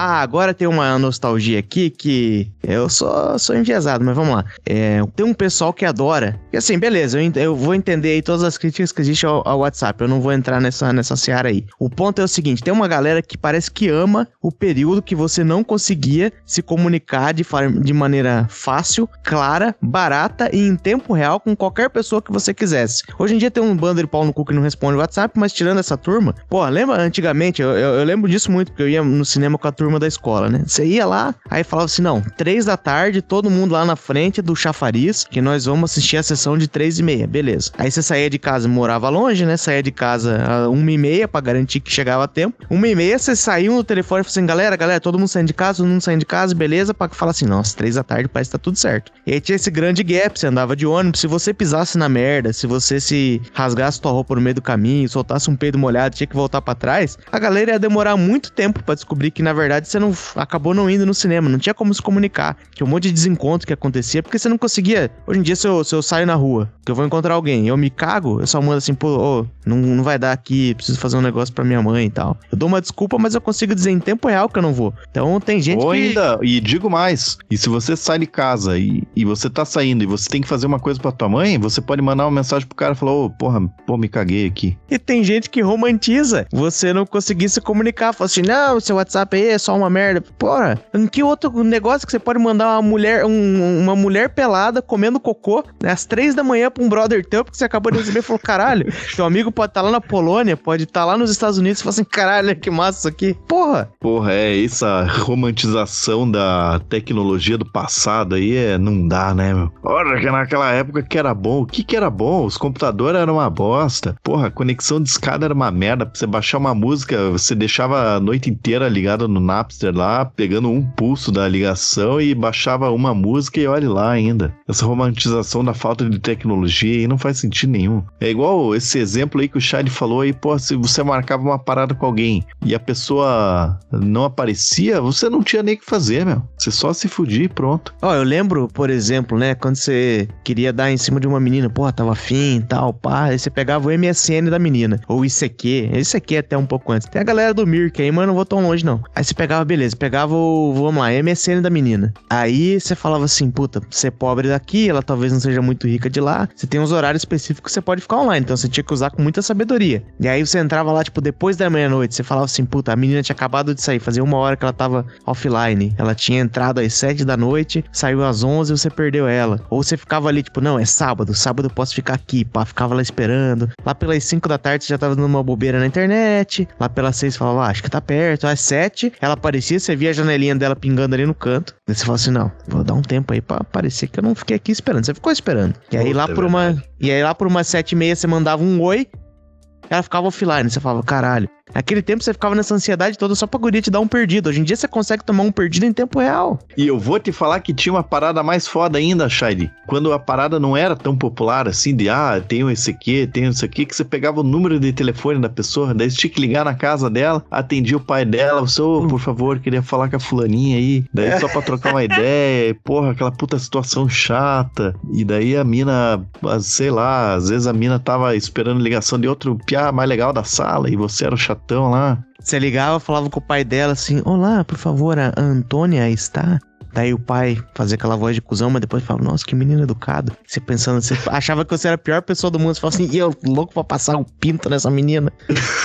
triste, triste, era um teatro macabro. Ah, vamos começar. Alô, Ana Maria está? Ela saiu com o namorado, quer deixar recado? Não, deixa pra lá. Mas o um, um ponto que eu até anotei na minha pauta aqui, que eu gostava antigamente, era que eu achava mais interessante paquerar quando a menina tinha Orkut. E eu vou justificar por quê. Porque tinha uma coisa chamada Aí, justifique bem, justifique bem, porque não fez sentido mas vai lá. Tinha uma coisa chamada comunidade. Porra, isso aí foi uma mão na roda pra eu pegar umas gatinhas. Que- o que que eu fazia? Ó- Olha, olha o modus operandi do tio Fábio. Eu pegava, adicionava a menina no Orkut, né? E, e antes de eu chamar ela na MSN, antes de bater papo, eu ia lá e fazia um due diligence, né? Ia lá, pegava todas as comunidades dela pra ver o que ela gostava. Porque o pessoal participava daquelas comunidades, tipo, eu adoro macarrão com molho bolonhesa. E aí eu falava, porra, se essa mina gosta de macarrão com bolonhesa, eu vou dizer que eu gosto, né, pô? Eu vou convidar ela pra fazer uma bolonhesa quando ela tiver menstruada, né? Porra, isso aí era uma mão na roda, porque você olhava as comunidades dela, você sabia o que ela gostava e o que ela não gostava, porque tinha comunidade tipo, eu não gosto de sabonete com pentelho. Tudo bem que você não vai entrar nesse assunto com a menina, mas vai que, né? Aí você fala, porra, eu jamais namoraria com uma menina que dê sabonete no pentelho.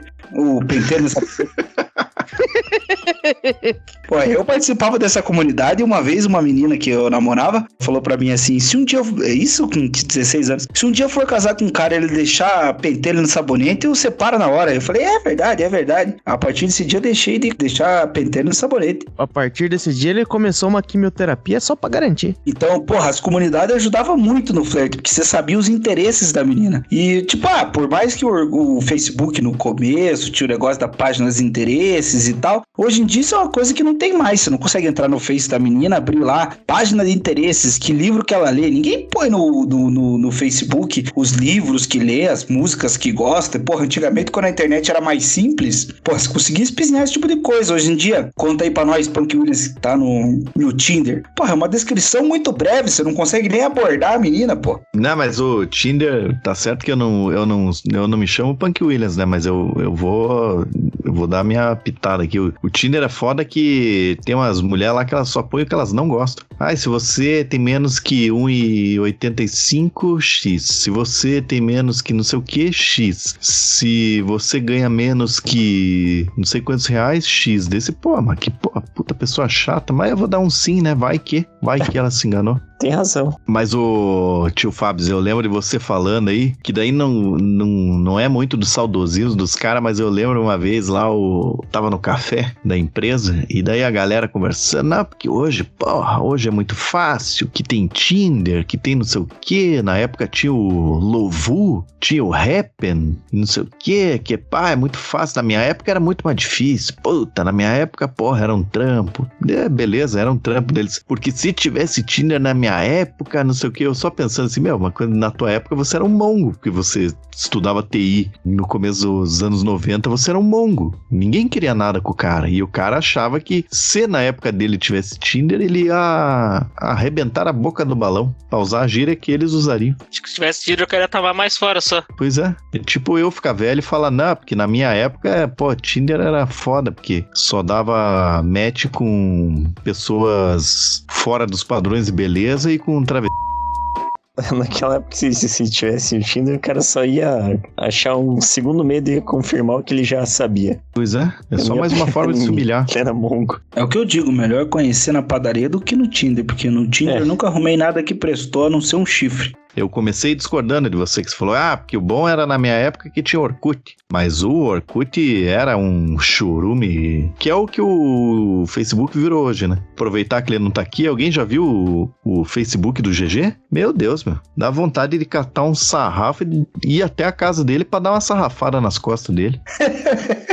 É que o Facebook do GG parece um adolescente, né, cara? O bicho tá ali falando umas paradas esquerdo, mas tá certo, ele quer comer uma mulherada por aí, né? Mas tá lá com uns papinhos esquerdomacho, vai ver que é a bolha dele, mas daí de vez em quando ele mete uma parada ali que é uma Uma coisa de É, uma ocarina, uma coisa de joguinho. Porra, o cara tá perdido no personagem. Acho que o GG se perdeu no personagem. Mas era- não não sei se era melhor, não. A tecnologia hoje é o que há, né? Porque antes era tudo muito triste. Hoje em dia, com o celular na mão ali, é, é o dia inteiro. Tem o que você quiser ali, tem no teu celular ali, ó. Quer rezar? Tem oração. Quer ver putaria? Tem putaria. Quer bom dia? Tem bom dia. E eu tô dizendo tudo isso aí, o meu tio que me manda, nessa ordem. Ele manda oração, ele manda putaria, ele manda bom dia, ele manda mais oração, ele manda pá, e ele vai mandando. Ele manda uma mulher orando com os peitos de fora. Ah, não, ele não mistura, ele é uma pessoa de princípios, né? Antigamente as professoras falavam, você tem que aprender a fazer essa conta que depois você não vai, você não vai ficar andando com uma calculadora no bolso. Você tem que decorar os nomes dos rios do, de Curitiba, porque você não vai andar com o livro do, com o nome dos rios de Curitiba no bolso. A mulherada que antes tinha aqueles espelhinhos que ficava olhando a maquiagem, agora você só pega o celular, vira a câmera do modo selfie, dá uma olhada ali na câmera mesmo. Se tiver bom, já tira até a foto. E se tiver ruim, ela só liga o filtro, né? Mas eu tava até me peguei pensando assim, né? No, no- aqui que de vez em quando eu, eu fico assistindo uns filmes e eu fico vendo os plots dos filmes e falo assim, caralho, esse roteiro hoje em dia não ia fazer o menor sentido, né? Com a facilidade que a gente tem de se, se comunicar, né? Por exemplo, você pega lá o Central do Brasil. Primeiro que a véia do Central do Brasil lá, Montenegro, ela escrevia carta pros outros, porque o povo ia lá na, na- onde ela ficava pra escrever carta pros familiares, porque não sabiam escrever e não sabia nem pra onde mandar. E a véia sabia colocar uma carta no correio e tinha o dom da escrita, né? Hoje em dia você manda uma mensagem pra quem você quiser, porque se não souber escrever, você manda áudio. E no final das contas tem que ela sai, né, viajando o Brasil pra encontrar o pai do menino lá que se perdeu e tal, porque ninguém sabe quem é esse menino. Pô, esse plot já não faz o menor sentido no- nos dias de hoje, que você só manda um zap, entra no Facebook, vai ter lá o zap do prefeito, e fala, seu prefeito, aí na sua cidade tem uns compadre João, é, compadre João, acho que ele tem um filho no Rio de Janeiro sim. Aí já, já resolvi, acabou o plot da história. Depois chama o Gugu, né, quando tinha o Gugu, né, infelizmente não tem mais o Gugu. Talvez Geraldo Luiz, leva o menino pra terra dele, isso, não, um plot que não faz mais sentido hoje em dia. É, não se atentando só, tipo, a mensagem celular ali, o, o filme lá, o, esqueci o nome do filme da, da puta lá, da do Pretty Woman. É uma linda mulher mesmo, né? Uma linda mulher. E O cara encontra ela porque ele para pra pedir informação pra ela, né? O cara com um Waze e um Google Maps ali, o cara não ia nem parar pra, pra conversar com a puta, ia direto pro caminho dele, o filme acabava em cinco minutos. Não tinha ninguém lacrando em loja, não tinha ninguém se apaixonando. Todo mundo feliz. E se ele quisesse al- alguma outra coisa, ele entrava no site da Fatal Models e contratava dali, né? Aliás, esse episódio é um, é um patrocínio da Fatal Models. Fizemos aqui um grande gancho, né? Você já pensou em ganhar dinheiro segundo a sua própria disponibilidade de horários?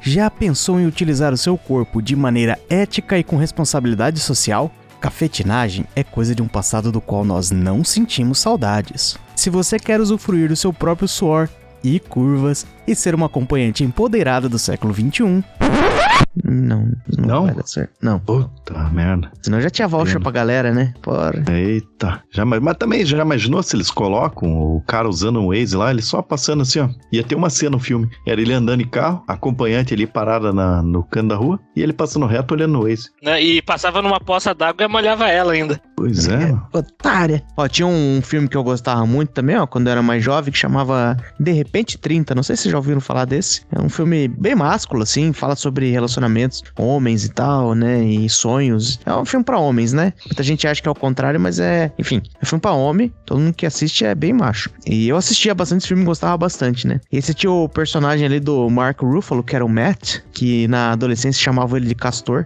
Na, na história, ele reencontra a namoradinha dele de escola, né? Que é a Diana. Depois que eles perderam o contato ali. Ela, durante o ensino médio, ela escolheu o caminho ali das, das garotas populares. Não quis mais andar com gordinho, né? Que é uma coisa que acho que qual- qualquer homem normal aí vai, vai, vai reconhecer, né? Quando você é um adolescente gordo e você gosta de alguma menina e ela não te dá moral. E ela fica andando com as meninas que, que são malvadas e te escracham, enfim que qualquer homem aí consegue se identificar, né? E aí, beleza, ele tá lá, né, uns 30 anos, ela também tá com uns 30 anos, e ele. Ela trabalha numa revista, uma revista de moda, essas revistas famosas aí. E ela percebe que eles estiveram longe, ela quer se reencontrar com ele ali, quer se reaproximar com ele ali, chama ele pra fazer um trabalho fotográfico pra ele, pra revista que ela trabalha, né? Faz ali o trabalho, rola aquele clima, parece uma aproximação e pá e tal. E aí tem a virada, né, que é a inimiga dela na história, que é a Tonton, que era a menina malvada, a rival dela já do tempo de escola, que trabalha nessa revista com ela ali. Ela, na hora que o Matt vai lá pra pegar o pagamento dele, conversar com ela, falei, aí, qual vai ser a próxima aí? Como é que vai ser as próximas fotos que nós vamos tirar? Vai aparecer o meu castor, o seu castor, umas paradas assim. E aí a Tonton que encontra ele, na verdade, e manda lá uma mentira. Fala assim, ah, não, a Diana não gostou do teu trabalho, ela acha meio, meio, meio fuleira. Ela não quer nem mais falar com você, ela só dá uma grana pro, pro Matt ali e manda ele embora. E todo um grande desencontro ali desse negócio. Ah, fui no lugar, não encontrei a pessoa, encontrei uma outra, ela me deu uma mensagem atravessada e foda-se, vou ficar com isso aqui. Hoje em dia isso não faz sentido. Hoje em dia o cara só ia mandar um WhatsApp e falar assim: Ó, então, encontrei aquela merda da tua amiga aqui, ela me falou uma parada. Daí a Diana falou: Não, não, esquece, né? Nada a ver, ela tá, tá loqueando, tá loqueando. E o conflito ia acabar. Não ia ter isso aí, não tinha clímax da história, não tinha virada. Não, não ia fazer sentido hoje em dia. É Já verdade. disse que me disse. É, Sem contar que outro filme que também eu tava pensando aqui, quando tava pensando aqui enquanto você, quando você falava tudo isso aí, imagine o que, que seria o Rambo. O Rambo com tecnologia do celular.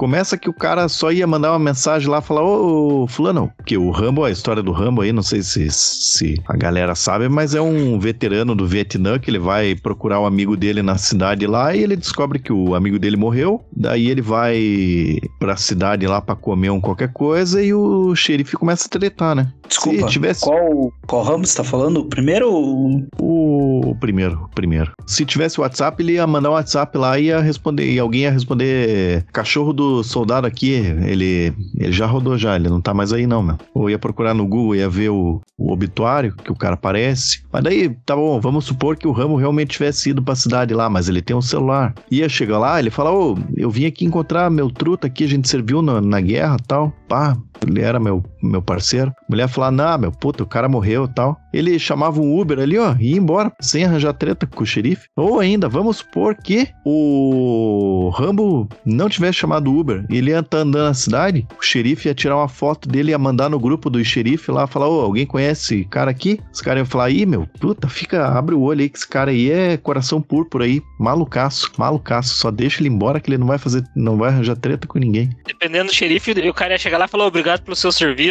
E ia, pagar uma cerveja pro cara ainda. Não ia ter Rambo. O Rambo com tecnologia não seria o Rambo. Não, e outra também, tipo, o, o- o- digamos que o delegado começasse a dar uma apavorada nele, ele só ia fazer um vídeo e ia postar no Twitter falando assim, ó, tô aqui nessa cidade, o cara tá só veterano, o cara tá me escrachando, tá me menosprezando. Aí iam fazer lá um, iam mandar orações e, o- e o caralho lá contra o delegado na cidade e o Rambo não ia precisar dar nenhum tiro. Ele ia ganhar uma guerra sem dar nenhum tiro, com o poder da palavra, que é o mundo maravilhoso que vivemos, né? Ele ia participar do programa da Ellen explicar o trauma que ele passou. Ele foi pra guerra do Vietnã e nunca se sentiu tão aquado quanto naquela cidade. Tempos sombrios antigamente. Pois é. Pois é, você veja, Faroeste Caboclo nunca iria acontecer se tivesse WhatsApp. Ou e-mail, né? Naquela época, se tivesse e-mail, ele mandava o e-mail pro, pro, pro, pro presidente e pronto, ia receber a mensagem automática e ia ficar quieto. Não precisava fazer todo aquele rolê só pra ir pra Brasília pra falar pro presidente pra ajudar toda essa gente que só faz sofrer. Puta, é verdade. Sem falar que ele ia poder ter essas câmeras IP que você deixa em casa, ele não ia nem chegar em casa pra flagrar a mulher dele dando pro outro. Ele já ia ver na câmera e falar, putz, nem vou lá hoje, né? Mó triste aí. Aí ia pro outro canto, ia fazer outra parada da vida. Vou chegar mais tarde hoje, melhor. É, tá ocupada lá, tadinha. O primo dela, concurseiro, tá lá no quarto com ela, lá não vou incomodar não. Tem- é que tem filme sobre isso também, né? E não ia mudar muito a história, mas poderia facilitar muita coisa, né? As paradas da Bíblia, se tivesse, tipo, celular, essas paradas. Por exemplo, os Dez Mandamentos. O cara teve que ir até o, o Monte Sião, não lembro qual que é o monte, foda-se. Pegou lá as placas de pedra pesada e carregou e desceu e explicou pra galera. O cara podia mandar um tablet por Sedex pro cara lá com os negócios já, já pronto, ou o próprio Deus fazer uma live e transmitir pra galera. Ó, os mandamentos são esses, galera. Faz um vídeo no TikTok, aquele que ele fica apontando pras coisas que fica aparecendo. Mandamento Caralho. 1, aponta pra cima. Pois é, Deus, Deus ia ter a conta verificada no Facebook, né? Ninguém ia duvidar que era o próprio Deus que tava falando. Ah, não ia ter, né? Com certeza o diabo teria, mas Deus não.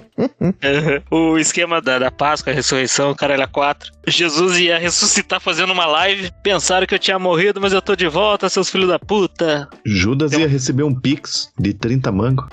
Não ia nem precisar beijar o outro, né? Era só ele mandar uma foto ali, ó. Tirava uma foto, mandava no, no zap do soldado. Falava, ó, esse cara aí, ó. Não ficava nem Mas chato a- pra ele. Mas, ô Farinhaque, mas a merda é que hoje em dia, apesar da tecnologia ter melhorado muita coisa, a galera já ia matando que era fake news, né? Ah, isso aí é deepfake. Jamais que ele tá ressuscitando. Ah, você mostra o vídeo lá pro cara falar, oi, tá ressuscitando mesmo, ó, tá abrindo aí a, a, a caverna, tá saindo dentro da caverna, tá vivo, você não tá vendo o vídeo. Não, não, isso aí hoje em dia não dá pra acreditar, porque hoje em dia com a tecnologia é deepfake. Mas convenhamos que é uma paradinha um pouco complicada de se acreditar, né? Mas tá bom. A Santa Ceia lá, os caras iam fazer um hangout, no, um, um Zoom, um meeting do Zoom, essas porra aí. Cada um pedindo seu iFood. Não, acho que na, pelo menos na, no- na, na ceia você, cozinha, né? Então eles iam abrir um vídeo lá do Taste Made, iam juntar cinco coisas industrializadas, fazer um prato e fingir que foi cozinhado. E ia fazer um puta do banquete pra todo mundo.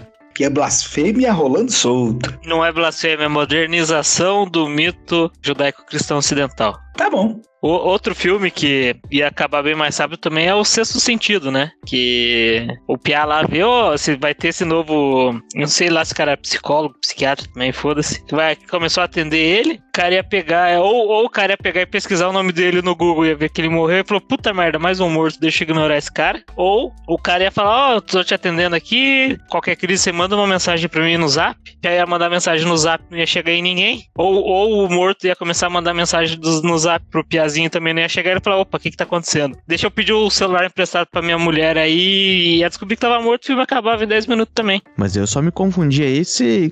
Porque, assim, no, no sexto sentido, o que eu entendi do sexto sentido é que o menininho, o filme inteiro, soube que ele tava lidando com o fantasma. Era o fantasma que não sabia que tava morto. Eu não entendi muito bem nessa tua descrição aí que, que parte. Hum, Eu, o, Quem que pra tá mim, morto, que o, meu? O Piá não sabia que o cara tava morto. Não, o Piá Ah, sabia, era o morto tá que não sabia. Puta, eu nunca vi esse filme até o final, vocês estão falando aí. Valeu, galera. Cara, eu... Eu, cara, faz 30 anos que o filme saiu também, né? Eu tava com a impressão que o fato do, do cara não ter nenhum indício dele estar morto, até porque ele fugia dos mortos. Ele sempre, ele tinha medo lá dos mortos que ele via. Ele se escondia e conversando com o cara que ele entendeu. Deixa eu tentar entender o que tá acontecendo com os mortos e tentar, entre aspas, ajudar eles. Se ele fosse usar a mesma lógica com o cara que tava morto, ele saía correndo. Não, mas o menininho tava. Ele sempre deixou claro pro cara que, tipo, que o cara tava morto e ele ainda não tava ligado. Tanto é que a primeira coisa que o menino fala pro cara é que, tipo, eles nem sabem que eles estão mortos. E aí ele passa o filme inteiro dando umas dicas. Fala assim, cara, se liga, você tá morto? Vai ter que reassistir aí. Vocês imaginem esqueceram de mim com o WhatsApp. Puta merda. Sem, sem condições. Sem condições. Esqueceram o Piá em casa, era só pagar um Uber pra ele ir até o aeroporto? Ou não, né? Não, se bem que ela descobre que o Piá não tá lá no, já no avião, né? No, no primeiro, eu- no primeiro, sim. No segundo, acho que ainda não era. Sei lá. Ah, mas ela compra a passagem online, pega um Uber, manda para o aeroporto, pega a passagem online, Pia faz Não, o check-in é- no celular. Não, mas é a treta lá é que é na véspera de Natal, né? Acho que Esqueceram de mim é o único filme que ia dar boa mesmo com tecnologia, hein? Verdade, porque se ela fosse mandar pro grupo da família, tipo, ô, alguém passa lá pra ver o menino, todo mundo da família tava no avião, né? Não Pois é. sobrou ninguém fora. Puta, é, foda, não tem como não. Outra coisa que não faz sentido nesse filme é, tipo, beleza, contou antes de entrar no carro, mas conta de novo dentro do carro, caralho. Você vai olhar pra trás, putz, tem um banco vazio. É, isso aí você tá exagerando. Isso aí é, é plenamente plausível que ela tenha esquecido. Ninguém faz conta com qualidade. Você vai querer cobrar que ela, 30 anos atrás, ia fazer uma conta bem feita toda vez? Ah, entrei no carro, deixa eu contar a galera de novo. Ah, saímos do carro, tamo no saguão. Conta todo mundo de novo, vai. Porra, vai ficar fazendo quantas contas aí também? Pelo amor de Deus, né? Ah, até porque no 12 é demais, nenhum filho fica pra trás, porque eles têm 12 filhos e eles nunca erram a conta, né? Nem no 101 Dálmatas também. Você passa o filme inteiro, nenhuma hora eles mencionam que tem 101, mas você passa o filme inteiro acreditando que tem. Ah, isso é verdade.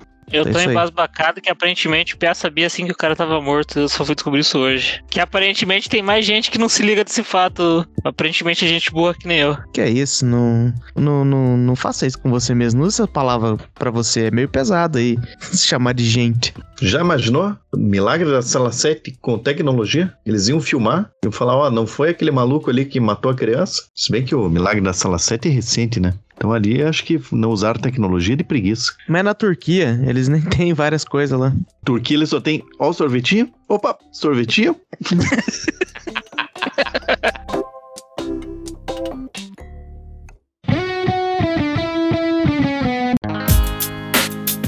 E por hoje é isso. Se você ouviu até aqui, eu espero que tenha gostado. Eu espero que tenha aprendido a aceitar certas verdades inescapáveis.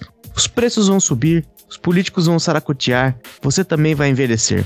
E quando isso acontecer, você vai fantasiar que quando era jovem, os preços eram razoáveis, os políticos eram decentes e as crianças respeitavam os mais velhos. Se é a sua primeira vez ouvindo nosso podcast, gostou dessa bobagem, tá afim de maratonar, não se esqueça, tem coisa velha que só fica pior com o tempo, portanto, fuja dos primeiros episódios, começa sempre pelo mais recente e vai voltando na playlist. Depois disso, não se acanhe e nos ajude a espalhar a palavra do Texugo, indicando a gente para mais 10 amiguinhos, o que pode até não ser lá um conselho muito bom, mas acredite no filtro solar.